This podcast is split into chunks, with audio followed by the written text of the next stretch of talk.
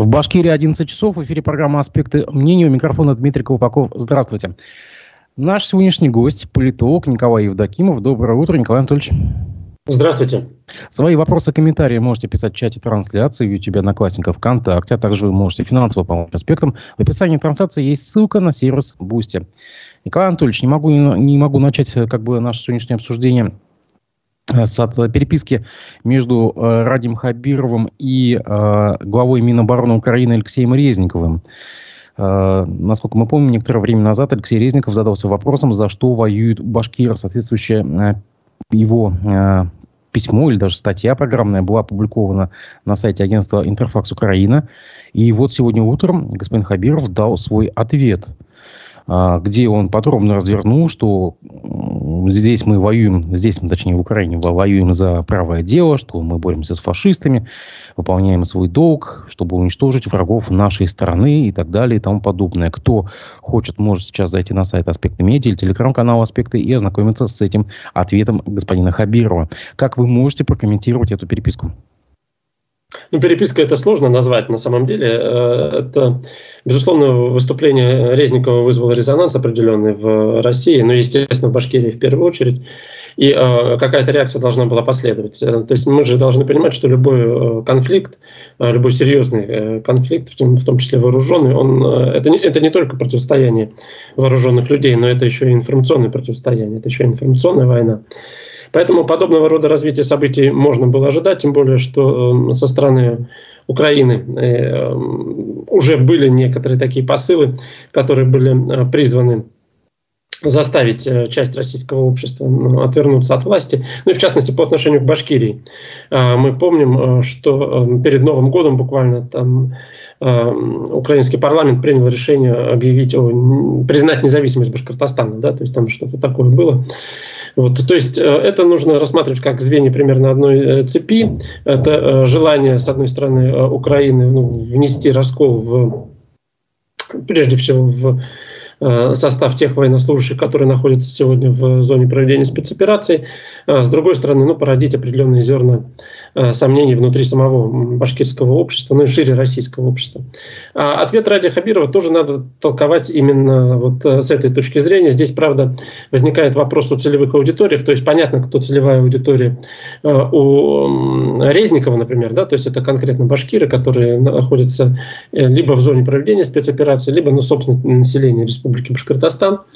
А кто является целевой аудиторией Хабирова, здесь ну, сложнее, наверное, определить. Ну, может быть, это Понятно, что это не ответ Резникову как таковому, да, потому что ну, это же не переписка Ивана Грозного с князем Курбским. То есть э, это все-таки выходит в Э, информационное пространство, это выходит в публичное пространство. Поэтому, ну, возможно, к э, жителям Украины непосредственно, возможно, к украинцам, проживающим, имеется в виду этническим украинцам, проживающим на территории Российской Федерации, для того, чтобы как-то обозначить собственную позицию. Что касается самого вот этого кейса, да, то есть он возник ведь не случайно. Дело в том, что республика, она э, один из наиболее активных субъектов среди, тех, среди всех российских субъектов, которые отправляют э, в зону спецопераций своих э, жителей. Ну, в том числе у нас уже несколько добровольческих э, отрядов, как известно, сформировано, да, то есть начиная там с отряда Достаевалова и Шеймуратова, ну, там вот, новые и новые все формируются, Салават Вилаева, Даяна Мурзина. И э, можно говорить, конечно, там высчитывать относительно того, у кого в процентном отношении больше там военнослужащих в зоне проведения спецоперации, у какого региона, да, но все-таки мы же должны помнить, что Республика Башкортостан – это один из крупнейших по численности населения субъектов, то есть и ресурс в этом смысле людской, э, он э, больше, чем у многих других регионов, поэтому Э, на Украине, безусловно, тоже э, этот процесс отслеживают и э, понимают, что это один из ресурсов, один из способов для того, чтобы оказывать давление на вот эту часть российского общества, в данном случае на нашу республику. И вот активная позиция республиканских властей, она провоцирует ответ, ну и, соответственно, вот то, что мы видим в формате вот того, что вы назвали перепиской. А вот интересно, если говорить о методах и целях такого раскола этноэлит, почему тогда удар или это адресатом не было, не был Казанский Кремль? Наши соседи, допустим, куда уж более как бы плодородная почва для такого рода вещей. Нет, я, кстати говоря, не думаю, что речь идет о именно расколе элит, потому что никакого раскола элит, я полагаю, здесь не будет. Просто потому что э, элита достаточно э, консолидирована. Хорошо, и... мнение, общественного мнения. Да, да все-таки я закончу по поводу элиты, что э, ее, конечно, расколоть не, не удастся, потому что она, и в общем-то она даже наднациональная. Я не могу сказать, что нынешняя политическая элита в Республике Башкортостан или даже в том же Татарстане это этнически ориентированная какая-то элита. Нет, я пока бы этого не видел. Но что касается общественного мнения, да, то есть основной удар э, направлен именно на него. Почему этого нет э, в Татарстане? Ну и по той же самой причине, потому что Татарстан не так активно себя ведет, руководство Татарстана применительно к, скажем так, СВО-повестке, то есть повестке спецоперации. Не, погодите, Миниханов там активно участвует на митингах, отсылает там э, батальоны, там, по-моему, три батальона даже. Там Алга, там Тимир или еще что-то, ну, не помню название. Но там тоже есть какие-то свои батальоны. Или вы хотите сказать, что там активность поменьше? Там, безусловно, активность меньше. Понятно, что почти любая э, национальная республика, ну и как и любой регион, но вот так получилось, что национальные республики даже в большей степени проявляют достаточно высокую активность. А, но в Татарстане она объективно все-таки ниже, чем в нашей республике, чем в республике Башкортостан. Отсюда и э, подобного рода реакции. С другой стороны, я не был бы, не давал бы гарантию того, что и к татарскому народу Резников рано или поздно тоже обратится. То есть, ну, просто в, на данный момент мы видим, что позиция Башкирии э, как э, региона России, как региона, который участвует в проведении спецоперации, она более активная, чем позиция, например, Татарстана. Что касается, например, если мы посмотрим других другие народы, которые проживают на территории, республики, на территории Российской Федерации. Но мы видим, что уже были соответствующие обращения, там, например, к бурятам, э, уже были соответствующие обращения, э, например, и даже э, там, попытки создания альтернативных воюющих на стороне вооруженных сил Украины, чеченских отрядов, отрядов чеченцев. Я уж не говорю про русские, да, там те э, диверсионные группы, которые ну, этнически ориентированы, имеется в виду, которые там участвовали, например, недавно буквально в рейде в Белгородской области и так далее. То есть это э, есть, это будет, это, вероятно, будет продолжаться в течение достаточно, ну, до тех пор, пока спецоперация, по крайней мере, идет. И я думаю, что другие народы тоже могут быть использованы в этом случае как э, определенные фактор э, для дестабилизации обстановки, ну и, соответственно, ответы тоже будут иметь место быть. Ну а пока на сегодняшний день позиция Башкирии э, как активного участника СВО, она более активна, чем позиция Татарстана. Несмотря на то, что Татарстан, да, тоже определенные действия предпринимает. Но понимаете, тут есть и э, еще один момент, э, э который может сказаться, хотя я думаю, это все-таки второстепенный, а не главный фактор. Это э, достаточно Э, весомой позиции Татарстана в международном сообществе. Внутри исламского мира, как известно, там, проведение э, Казань-Фест, достаточно активной позиции э, Рустема Миниханова в плане поездок за рубеж, ну, прежде всего в страны исламского мира, конечно, и так далее. Хотя у него там был неприятный казус, связанный с Молдовой, откуда его, как известно, развернули и просто-напросто не пустили на территорию страны. Так он под санкциями находится даже? Ну, у нас все под санкциями находятся. Да? То есть э, санкции это же не только форма юридического, но и форма политического давления. И э, в этом смысле, ну, может быть, Украина пока, она тоже ведет определенную дипломатическую игру, да, то есть она ведь тоже не закрывает для себя возможности для переговоров с э, государствами исламского мира. Как вам аргументы, которые приводит Хабир? Он, допустим, ему он пишет, что ему искренне жаль сотни тысяч украинских мужчин, которые погибли и будут погибать на этой бойне, на которых обрегли те, кто преступно захватил власть в Киеве, предал свой народ, идеалы предков и пресекнул нацизму. Ну, то есть такие избитые клише вот э, госпропаганды он вкладывает сюда. То есть ничего мы здесь нового не видим. А, подействует ли это на ту, ту аудиторию, как мы, если мы сейчас определили, это глубинный народ?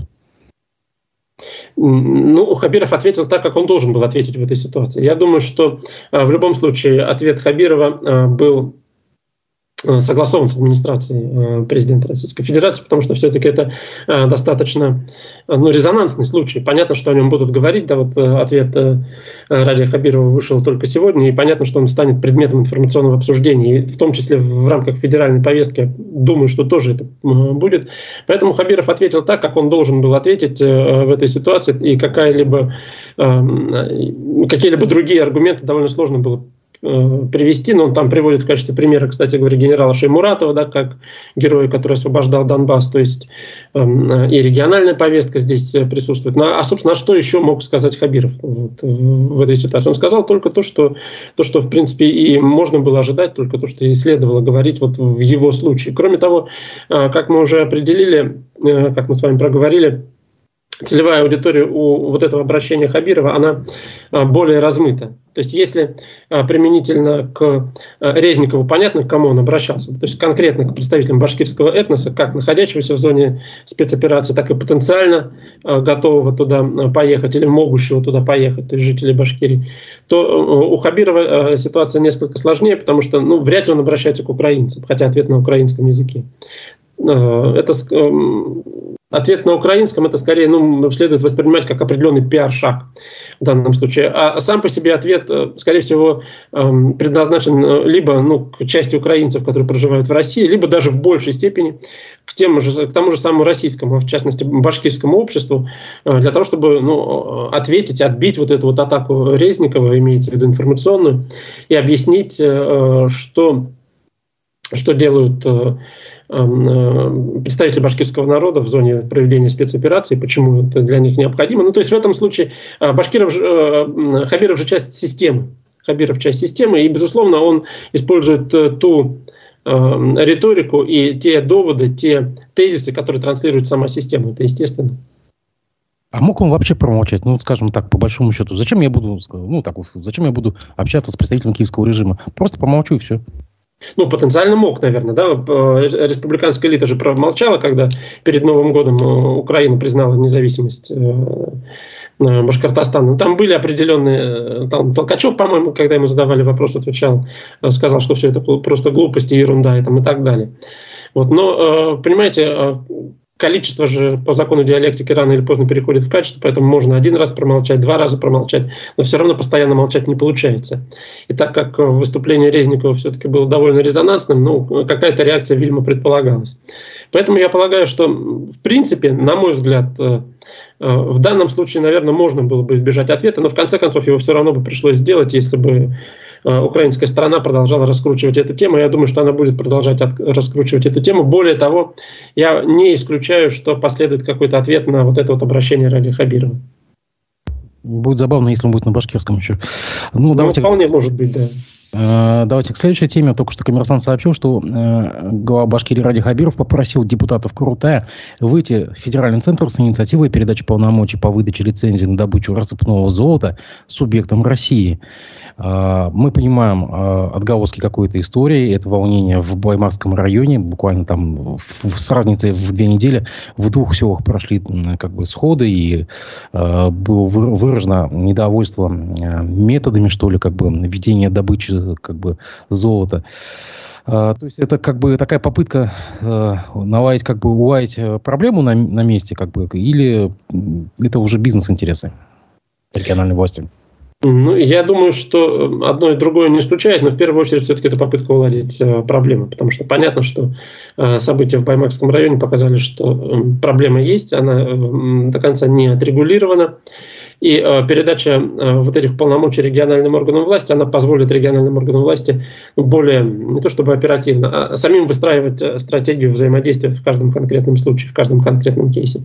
Другое дело, что э, я не особо э, оптимистичен, будем так говорить, по поводу того, что э, инициатива Курултая будет принята Государственной Думой, потому что статистика показывает, что э, абсолютное большинство, там более 90% э, инициатив, с которыми входят региональные парламенты, они э, Государственной Думой отклоняются. Поэтому это скорее э, желание показать обществу, что в этом направлении ну, какая-то работа ведется, э, что э, региональная власть сама бы хотела регулировать вот этот процесс, но я не думаю, что это будет принято в качестве законопроекта, а затем и закона на уровне Государственной Думы. А понятно, что подобного рода вещи они федер... Э, регулируются федеральным законодательством.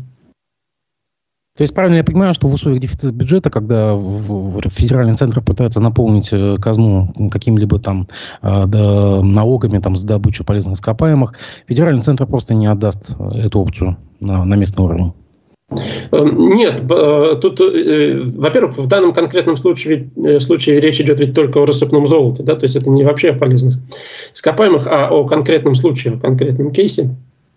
Но ведь, э, э, во-первых, это создает прецедент определенный. Это создает определенный прецедент, потому что если э, принимается такой законопроект относительно рассыпного золота, э, то э, это может э, вызвать э, череду э, неких инициатив, которые касаются других полезных ископаемых, скажем так, которые дают больше, больше доходов в э, бюджет и федеральный, и потенциально в региональный бюджет.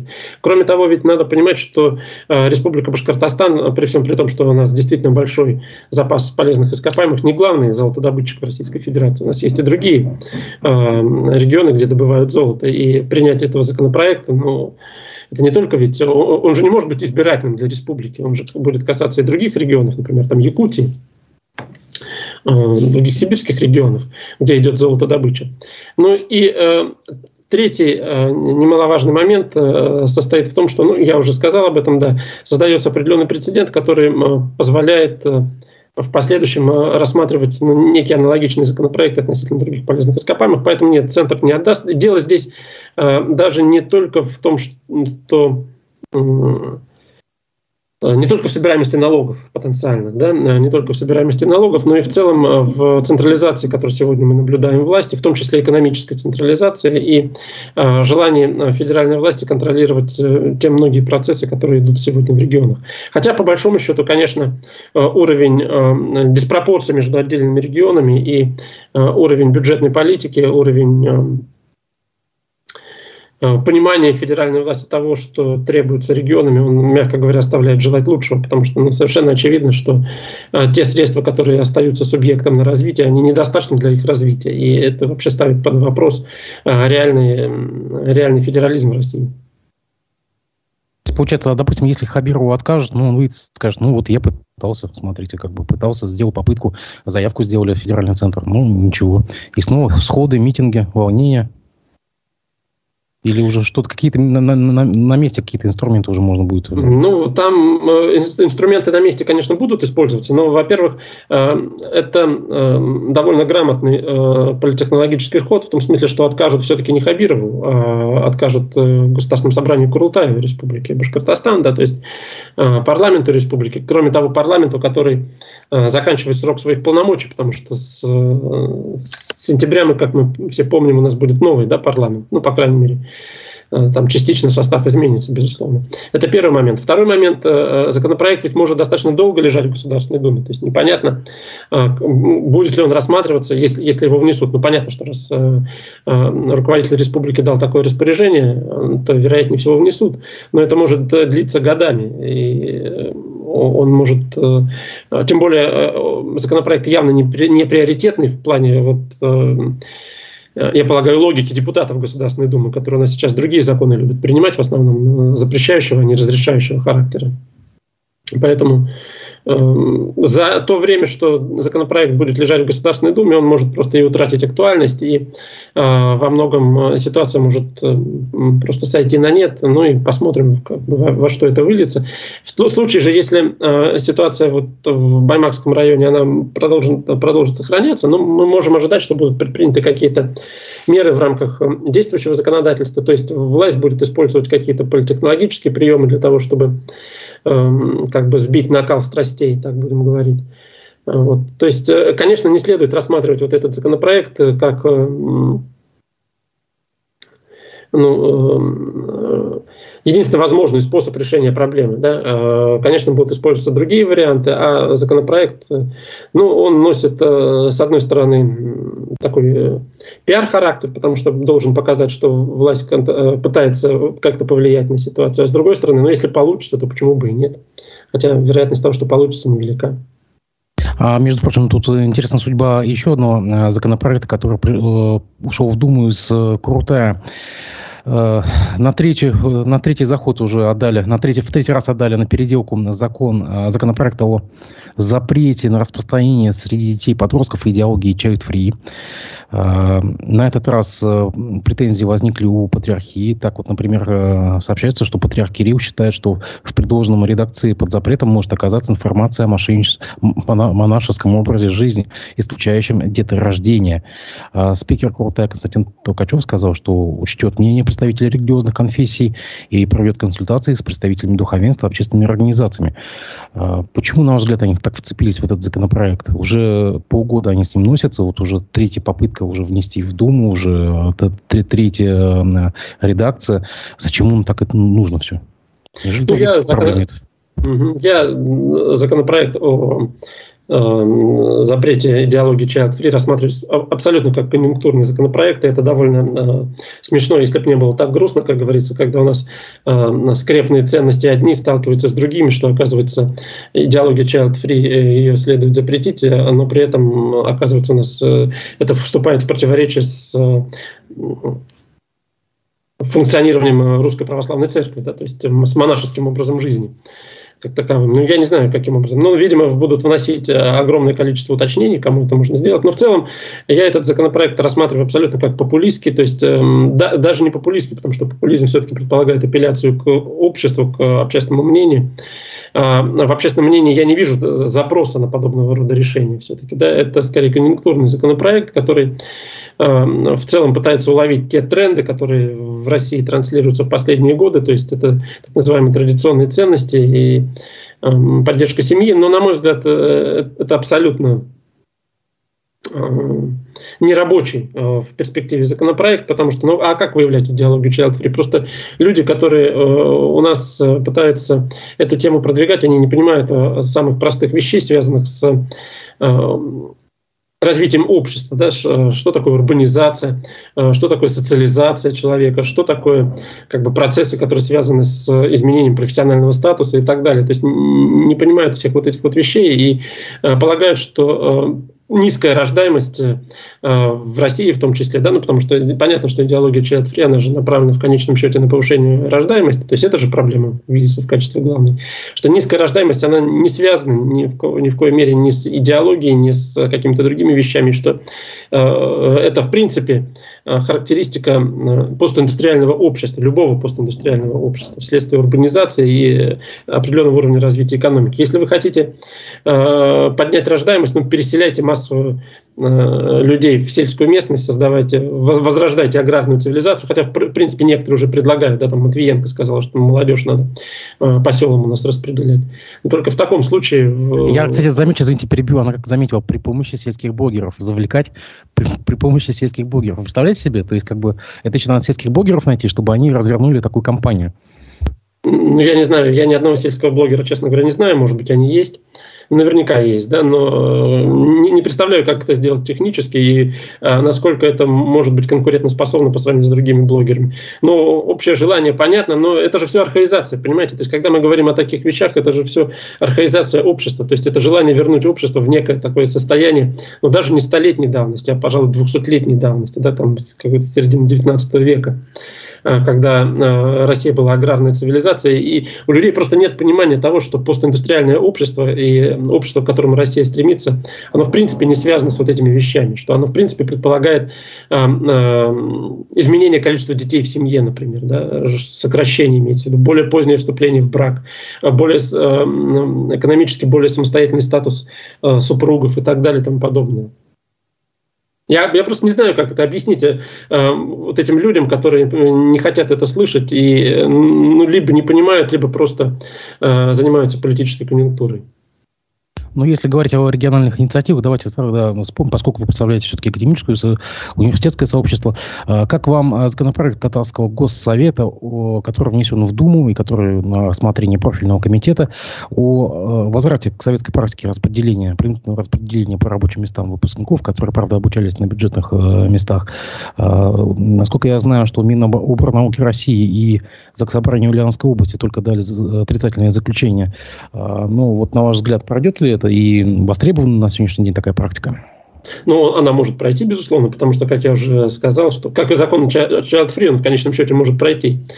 Э, эта практика тоже может пройти, потому что, ну, вы видите, у нас ведь э, транслируется тезис о том, что э, советское образование было эм, самое лучшее, то есть самое качественное, самое оптимальное. Правда, когда спрашиваешь людей, никто не может объяснить, почему. То есть в чем оно было самое лучшее и в чем оно было самое качественное, почему это самое лучшее образование позволило нам э, допустить к концу 80-х годов такое технологическое отставание от стран Запада. Э, казалось бы, да, если оно было действительно лучшим в мире, то с чем это связано? Это неконкурентоспособность экономики Советского Союза. Но тем не менее, вот мы видим, что не, некоторые практики, они э, действительно используются. Я против этого законопроекта, хотя не исключаю, что он может быть принят. Прежде всего потому, что, ну, во-первых, практика возврата на предприятие, она есть в академической среде, как вы говорите, да, в университетах есть такое понятие, как целевой прием, например. То есть, когда... Но это в основном у медиков. Не только, нет, не только у медиков. А, во многих, ну, на многих специальностях это имеет место быть, но в основном на технических. Да, то есть, когда а, администрация района или когда то или иное предприятие, скажем, направляет э, конкретного выпускника школы для того, чтобы обучаться, и он обязан, ну, согласно договору, э, затем возвращаться на это предприятие. Ну вот есть же практика, вот, ну вот пусть она и будет использована. А, практика а, насильственного распределения, но она ни к чему хорошему не приведет, просто потому что а, она де-факто и так присутствует, да, то есть э, сегодня формальное распределение в вузах есть, другое дело, что студенты, выпускники, как правило, ее не используют. Плюс там очень много других вопросов возникает, чисто технических, которые понятны людям, которые работают в академической среде. Это, например, такой вопрос, как, ну а что делать, если студент после бакалавриата пошел в магистратуру, а если после магистратуры магистратуру, пошел в, э, в аспирантуру, например. А что делать, если он в армию пошел, ушел? То есть как, как это все будет регулироваться, как это все будет действовать? То есть вопросов здесь больше, чем ответов, и я не вижу перспектив у него. Я полагаю, что это, опять же, просто следствие конъюнктуры. Вот, э, депутат Нина Останина также внесла законопроект о зачислении граждан, бывших участников СВО, в вузы без вступительных испытаний. Как можно это прокомментировать? Поможет ли это кому-то и станет ли от этого лучше? Ну, э, это ведь э, часть общего тренда, который президентом Путин задал, который говорил о необходимости мобилизации граждан СВО в органы государственной власти и управления. И мы видим, что отчасти, отчасти это происходит, правда, теми темпами, наверное, которые власть вряд ли удовлетворяет, а может быть, наоборот, удовлетворяет. И э, предоставление, э, вот то, о чем вы говорите, предоставление возможности поступления в вузы, это тоже проговаривалось еще в момент начала спецоперации, то есть еще в прошлом году. То есть это развитие того тренда, который был задан. Другое дело, что там есть нюансы, то есть это, насколько я понимаю, насколько я видел этот законопроект, речь не идет о поголовном поступлении. То есть это не значит, что вот участник СВО сразу вот априори а, зачисляется в ВУЗ. То есть там все равно выделяется определенное количество мест для них. То есть это не предполагает, что вот есть студенческая группа, там, например, 20 человек, и все 20 будут выходцы из а, зоны проведения спецоперации. Нет, там есть определенные квоты, просто это предоставление квот, э, которые будут наполняться. То есть в этом смысле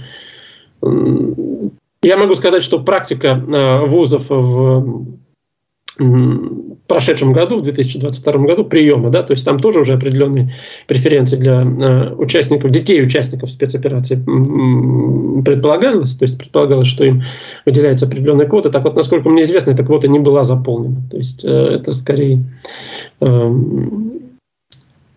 ну вот э, одна из мер социальной поддержки, которая должна демонстрировать и демонстрирует, что государство заботится об участниках спецоперации и их детях. А реальный выхлоп как бы от нее, да, реальный результат э, вряд ли будет э, ну, сколь-нибудь значимым.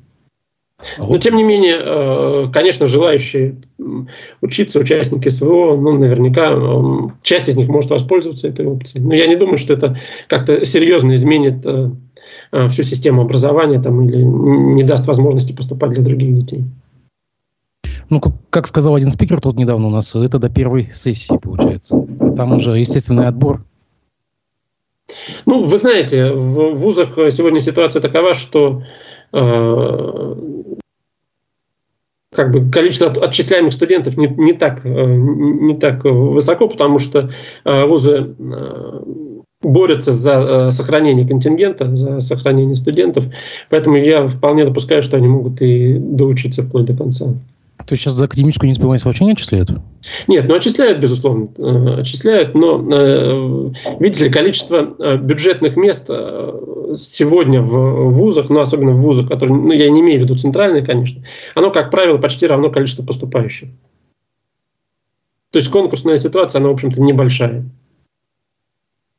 На этой неделе идет праймерис «Единой России». Мне понравилась реплика признанного иностранным агентом Екатерины Шульман. А, политолога. Вот она что сказала по этому поводу.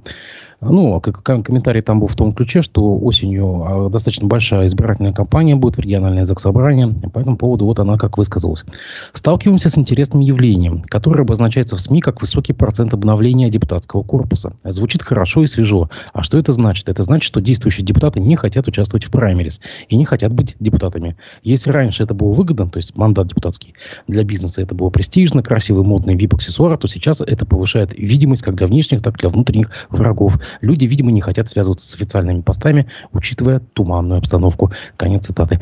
Вы согласны, госпожа Шульман? И как бы у нас, кстати, здесь э, господин Ахмадинуров был, это вице-спикер Госсобрания, он сказал, что всего лишь одна треть из действующего э, состава депутатов фракции «Единая Россия» отвалилась.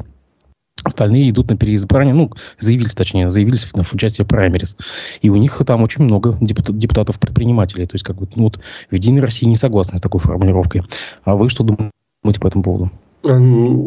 Смотрите, давайте э, разделим здесь все общее и частное. Да? То есть э, в целом тенденции по стране и ну, вот конкретную ситуацию в Республике Башкортостан. Хотя они отчасти пересекаются. Э, в целом с Шульман можно согласиться, потому что выборы, которые пройдут сегодня в единый день голосования, имеется в виду в сентябре текущего года, в этом году, это выборы не федеральные, это выборы региональные. Э, статус региональных депутатов э, Единой России все-таки он намного ниже, чем э, статус депутатов Государственной Думы. Да? То есть все-таки депутаты региональных легислатур, ну или городских советов, потому что выборы в городские органы власти тоже будут проходить, это неоплачиваемая должность. Это неоплачиваемая должность. И, ну, то есть, это общественники, по большому счету, которые выполняют функции депутатов.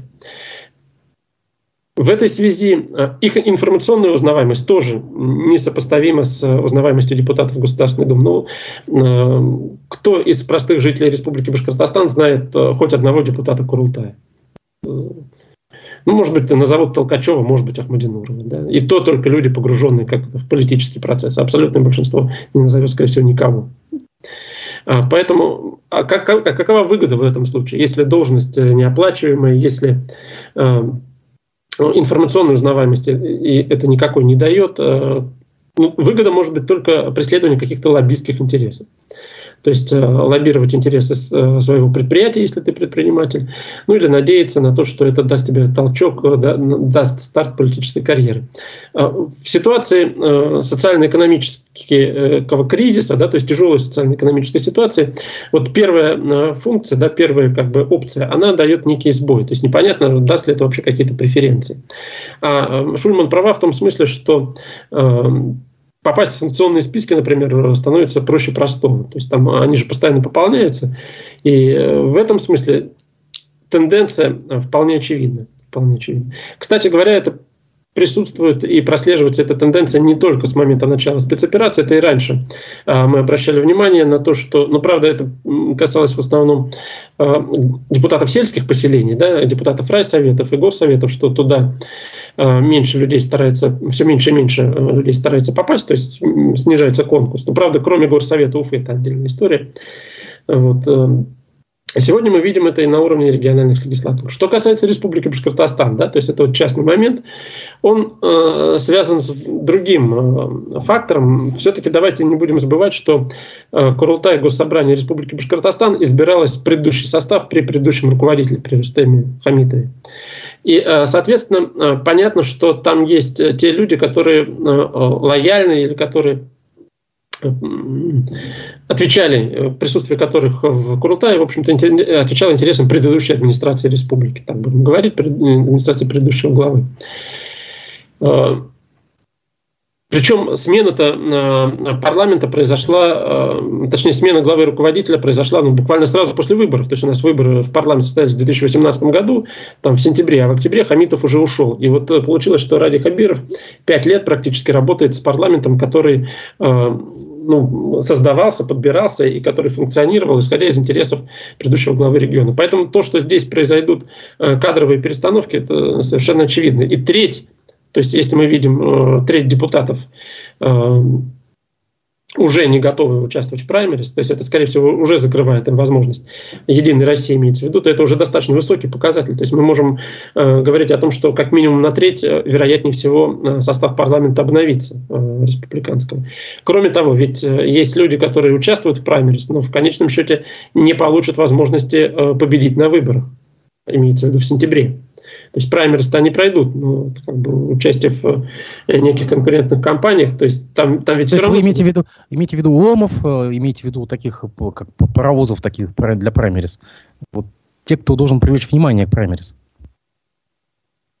Ну, а есть ли такие ломы, как вы говорите, на сегодняшний день в праймерис? Да, я вот, честно говоря, не Джефф вижу. Монсон, Джефф Монсон. Ну, он уже не новичок в этом смысле. Если говорить о тех, кто достаточно давно участвует. Ну, правда, да, Джефф Монсон, конечно, не участвовал в предыдущих э, праймерис, имеется в виду в парламент в Курултае Республики Башкортостан, потому что он более как бы с Хабировым да, пришел, это все-таки член команды Хабирова, э, то ну, в любом случае он уже достаточно давно в республике, его знают, там, он, паспорт он недавно сдал в Стамбуле, да, э, американский. Я вот не знал, я вот об этом не знал. Он сдал, ну, да, была, была такая информация, что сдал он американский паспорт, остался у него только российский. Вот, э, ну, может быть, но э, это не новая фигура, то есть это, когда мы говорим о необходимости обновления или привлечения дополнительного внимания, то мы все-таки исходим из того, что должны быть какие-то новые персонажи, которые пока не ассоциировались с Единой Россией, но достаточно хорошо в республике известны. То есть люди, которых привлекают э, для того, чтобы они подняли узнаваемость и популярность партии. Ну, по крайней мере, в общественном сознании на том этапе, на котором партия и страна сегодня находится. Э, Джефф Монсон, по-моему, не совсем подходит, потому что он давно уже этим занимается. Вот. Попадут ли в парламент? Ломы-то, скорее всего, попадут. Я имею в виду тех депутатов Курултая, которые заявились в праймерис, которые надеются сохранить свою политическую карьеру, продолжить свою политическую карьеру, использовать этот статус, да, ну, на которых вряд ли рассчитывает э, э администрация главы на сегодняшний день. Нас, кстати, здесь э, э, слушатель спрашивает, как вы считаете, Ильяс Баширов, как вы считаете, депутаты, приезжающие на Сабантуй э, в районы, должны находить время для приема своих избирателей, которые они не проводят годами? Вот такой практический вопрос даже, мне кажется. Ну, нет. Совместить вопрос риторический на самом деле, потому что ответ на него очевиден. Конечно, э, встречи депутатов с э, населением – это их обязательная практика. Более того, я это всегда подчеркивал и хочу еще раз подчеркнуть, что когда мы говорим о региональном парламенте, о Государственной Думе тоже, но особенно когда мы говорим о региональном парламенте, мы должны помнить, что Курултай, ну, как и любой другой региональный парламент, не только законодательный, но и представительный орган власти. И в данном случае представительские функции, на мой взгляд, депутатов регионального парламента, они более важны, чем законодательные функции. Потому что, ну, честно говоря, законодательные возможности Курултая ограничены. ограничены. А вот э, представительские функции каковы? То есть вот э, Почему депутаты в, достаточно, э, в достаточной мере не работают со своими избирателями? Да? Почему избиратели не знают своих депутатов?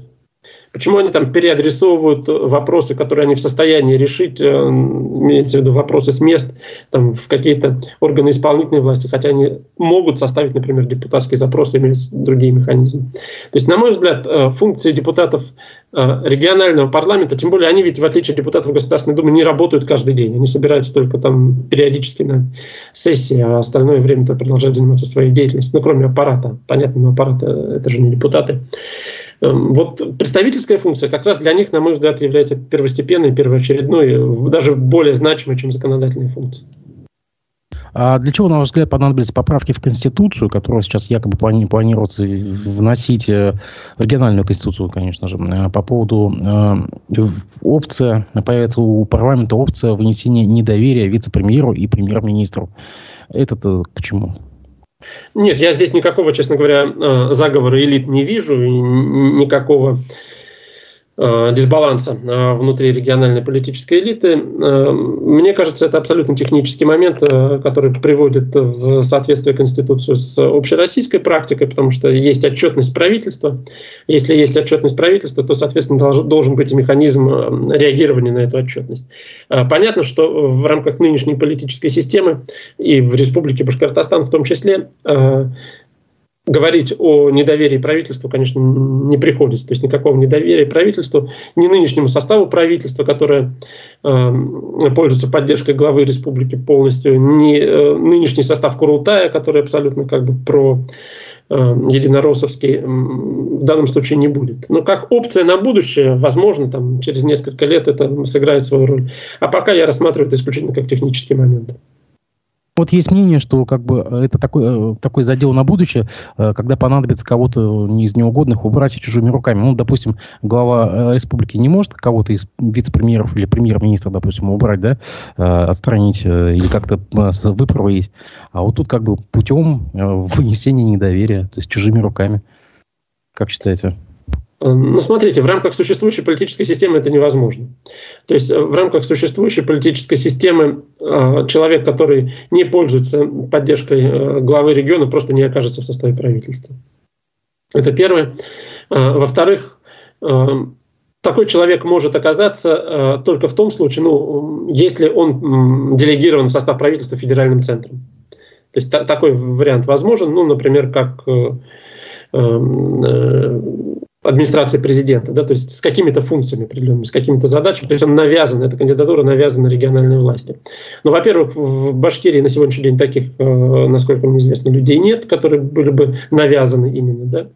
А во-вторых, э, э, как вы говорите, снять такого человека все равно будет проблематично, потому что это будет означать конфликт с федеральной властью, и вряд ли региональный руководитель на это пойдет. Поэтому в рамках нынешней политической системы я не думаю, что этот законопроект когда-либо будет использован.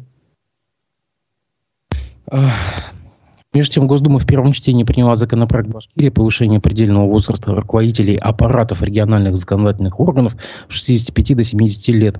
И вот есть цитата по РБК э, первого заместителя председателя профильного комитета Сергея Морозова. Цитата. «Сегодня мы с вами знаем, что самое ценное – это люди. От их решений зависят юридические, финансовые, экологические и любые другие вопросы, связанные с развитием той или иной территории или страны в целом. Комитет считает законопроект важным и своевременным». Конец цитаты э, тоже интересный как бы такой ход, но это же просто технические должности, то есть, по сути, это секретариат, там, аппарат э, регионального законодательного собрания, какой смысл им продлевать полномочия? Я понимаю, там, депутаты или там спикер, а здесь зачем? Не, ну депутаты и спикеры, их полномочия возрастом и так не ограничены. То есть они там могут э, э, в любом возрасте занимать свои должности. То есть здесь нет никаких ограничений, ну кроме нижней границы, да, там с э, 21 года у нас пассивное избирательное право предполагается, то есть возможность выбора. А то, о чем вы говорите, это действительно технические должности, но э, вопрос здесь просто в том, что э, в стране катастрофическая нехватка управленческих кадров. То есть людей, которые готовы занимать вот эти вот технические должности, на самом деле, во-первых, нужной квалификации мало, их просто не хватает физически. А, соответственно, если мы в 65 лет человека отправляем на пенсию, то, соответственно, вопрос возникает, а кто будет работать э, в этом случае? То есть, получается, а, ему, да, ему дают 5 лет на, на подготовку преемника? Да нет, ну это просто э, расширяет э, кадровую базу, так будем говорить, кадровую базу, то есть э, дает возможность людям, которые достиг, достигли 65 лет, еще остаться на работе там в течение какого-то времени. Я думаю, что э, это принципиальный вопрос не решит, потому что потом э, нужно будет э, опять продлевать, потому что ну просто э, кадров, управленческих кадров э, среднего звена, так будем говорить, их не хватает. Да? У нас, когда говорят о чиновников, э, и э, в целом коннотация это ведь по отношению к чиновникам негативная, но ну, надо понимать, что в основном вот этот негатив, он же распространяется на чиновников высшего звена. А обычные чиновники среднего звена, технические работники в министерствах, там, в муниципалитетах, если мы говорим о муниципальных служащих, в, даже в Курултае, там, это люди, которые выполняют в основном техническую работу, не коррупционную емкую работу, то есть в том смысле, что они, не берут взятки просто потому, что им не за что их давать, они не принимают решений, а лишь выполняют решения вышестоящего руководства. И, как правило, эм, на э, небольшую заработную плату. То есть заработная плата там не отличается в среднем от заработной платы бюджетников, при этом условия труда достаточно тяжелые. Поэтому сказать о том, что вот э, работа на э, государственных должностях чиновничьих, то есть выполняющих вот эти вот функции технические, она прям очень уж привлекательная, я бы не стал. И поэтому и профессионалов не хватает, то есть и качество страдает, и количество страдает. Вот с этим и связано принятие законопроекта. Ну, коль мы заговорили о возрасте, давайте мы затронем нашего э, спикера Константина Толкачева. На ваш взгляд, э, какова ему уготовлена э, участь? Он может, потому что есть разные э, версии, что он может и в Совет Федерации пойти на место Эрика Ивалова, или наоборот остаться э, в парламенте, тем более, что он заявился на праймерис, э, как бы он пройдет эту процедуру. И тут э, позавчера, э, да, позавчера умер э, председатель Заксобрания Омской области э, Владимир Варнавский на 77-м году жизни. Он возглавлял эту должность с 94 -го года. Получается, у нас господин Толкачев сейчас самый возрастной э, спикер э, регионального парламента. По-моему, с 97 -го года, да, насколько я помню, возглавляет. На ваш взгляд, может ли он пойти на очередной срок э, спикерский? Или, наоборот, уйти в Совет Федерации, где, как говорят, от него тоже может быть польза республике? Смотрите, у нас в республике есть э, э, любимая забава, э, которая связана с тем, чтобы отправлять в отставку э, руководителей региона. Да? То есть э, стоит э, какому-то руководителю э, возглавить э, республику, как через пару месяцев его начинают э, отправлять в отставку, говорят, что вот есть инсайдерская информация, ну что теперь точно все, там э, Хамитову э, осталось всего несколько недель там, или несколько месяцев, уже принято решение, потом то же самое про Хабирова. Э, вот Толкачева отправляют в отставку, ну, еще с рахимовских времен. Еще с рахимовских времен, наверное, с нулевых где-то. Он все никак не уходит. Лет 15 это продолжается уже точно. И я полагаю, что э, оба варианта в достаточной степени возможны э, на сегодняшний день. То есть как сохранение его должности. Ну, во-первых, здесь надо иметь в виду два момента, которые говорят в пользу того, что Толкачев Э, может сохранить свою должность. Э, первый момент связан с тем, что э, он показал, что при любом руководителе, несмотря на то, что могли быть конфликты, даже с Радием Хабировым там на каком-то этапе, да, все мы помним, там 2009 год, э, например, э, Толкачев умеет находить э, какие-то общие точки соприкосновения с исполнительной властью, с главой региона, с правительством, и умеет балансировать между различными политическими силами, находя компромиссные решения и в какой-то степени балансируя всю систему. И в этом смысле он достаточно ценный кадр и достаточно ценный политик для э, республики. Ну и кроме того, э, второй момент, который в пользу Толкачева говорит, это его опыт определенный. Да? То есть он, надо признать, как бы там можно по-разному к Толкачеву относиться, но он держит региональный парламент ну, в, в, в определенном порядке. Парламент республики не отмечен какими-то там скандальными заявлениями, по большому счету, он не отмечается какими-то вот, ну, совсем уж Э, странными инициативами, как некоторые другие э, региональные парламенты. Да, мы его критикуем там за какие-то инициативы, за какие-то законопроекты, но в целом э, он находится под контролем региональной власти, и Толкачев в этом плане большую роль играет. Единственный фактор, который говорит против него, это по большому счету, да, возраст. возраст. Поэтому я не исключаю, насколько я понимаю, пока решения нет, не исключаю как одного, так и другого варианта. Но понимаете, ведь когда мы говорим о кадровой политике, вопрос не в том, кого отправить в отставку, а вопрос в том, кого поставить на его место. И вот в этой связи возникает вопрос, а кто тогда, если не Толкачев? Ну, возникает кандидатура Рустема Ахмадинурова, наверное, да. А по большому счету там больше-то никого. А, и, Ишмуха, Ишмухаметов. Ну, мы просто Ишмухаметова рассматриваем как в качестве первого зама, да, то есть как первый зам, да, ну, возможно. Возможно. Ну, максимум два. Максимум два.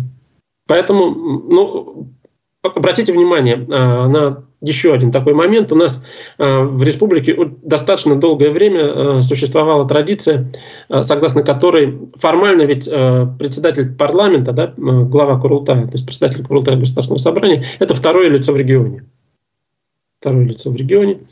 А в республике существовала традиция, что второе, должен существовать определенный этнический баланс. Этнический баланс. То есть глава региона из Башкир, ну и тогда второе лицо в регионе должен быть представитель русского этноса. Скажем, до Толкачева это был Зайцев, председатель Государственного собрания Курултая. Если кто-то из представителей русского этноса ну, сопоставим по статусу с Толкачевым, но только Назаров – только Назаров, ну, де-факто, наверное, сегодня председатель правительства даже более весомая фигура. Даже более весомая фигура. Вот если бы э, Назаров не был председателем правительства, я бы сказал, что Толкачев наверняка точно останется. Ну, а так можно разные варианты рассматривать. Немножко к федеральной повестке. Английский – это мертвый язык, заявил председатель Госдумы Вячеслав Володин во время заседания Совета парламентской ассамблеи ДКБ. Цитата «Давайте будем учить свои национальные языки, языки межнационального общения, например, китайский. Английский – это мертвый язык». Конец цитаты. Вы согласны с господином Володиным?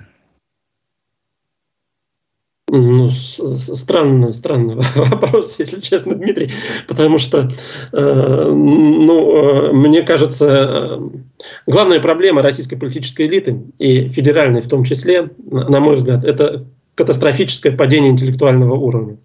Просто катастрофическое падение э, интеллектуального уровня. Именно поэтому такие заявления возникают. Это третье лицо в государстве. Да, я, это понятно, да.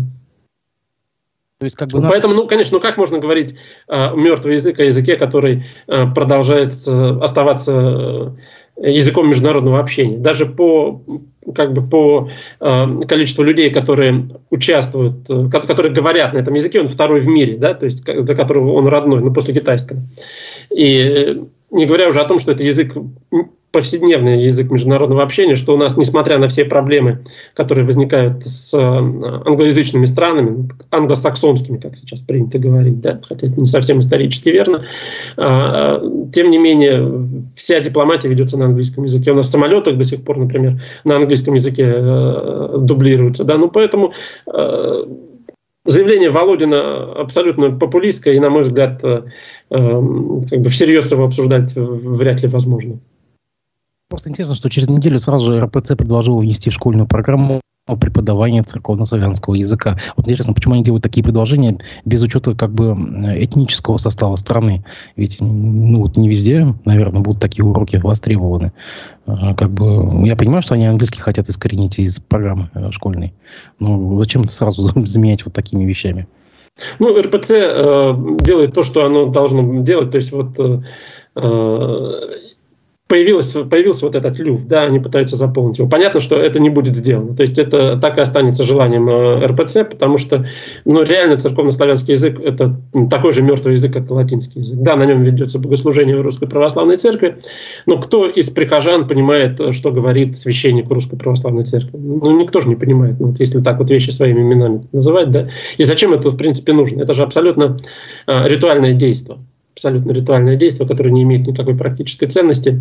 Поэтому, конечно, церковно-славянский язык а, в школьную программу введен не будет. Если это произойдет, ну, это просто там ну, катастрофа, потому что ну, хотя, может быть, память будет у детей развивать, да, говорят, что заучивание бесполезных текстов хорошо развивает память. Ну, если только с этой стороны. А, между тем, вице-спикер Госдумы Владислав Дованков выразил свое возмущение случаями преследования людей за цвета одежды или волос, которые ассоциируются с флагом Украины. Но я напомню, что по стране прокатилась просто какая-то немыслимая волна доносов, жалоб э, на всевозможные как бы, подозрения о том, что кто-то не лоялен, дискредитирует армию. Э, там во, во всем. Неправильные штаны там в Москве там кто-то надел там синий там с, с желтым. Да? В общем, Дованков в своем телеграм-канале обратился к МВД России и заявил, что сочетание желтого и синего цвета не является оскорблением государственной символики России и не должно преследоваться правоохранительными органами. Он даже напомнил, что у нас в Госдуме есть целая политическая партия, которая э, у нее фирменные цвета соответствующие, э, желтые и синие.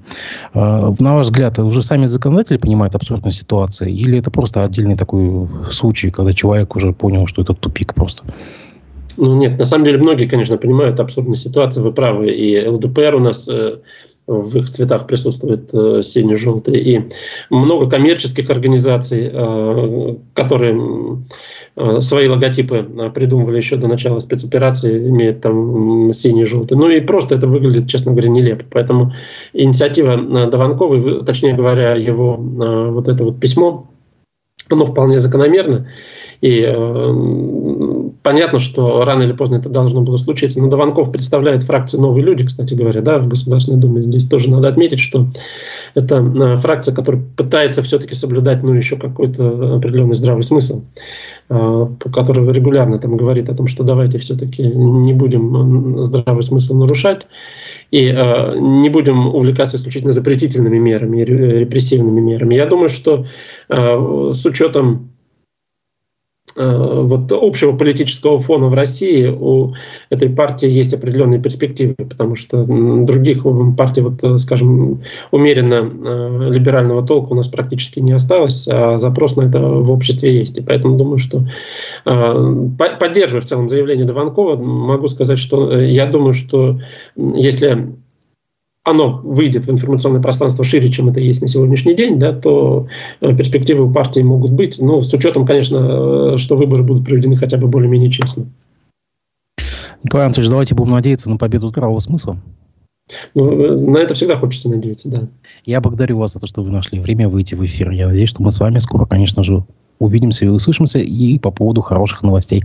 Всего вам доброго. Спасибо. До свидания. До свидания.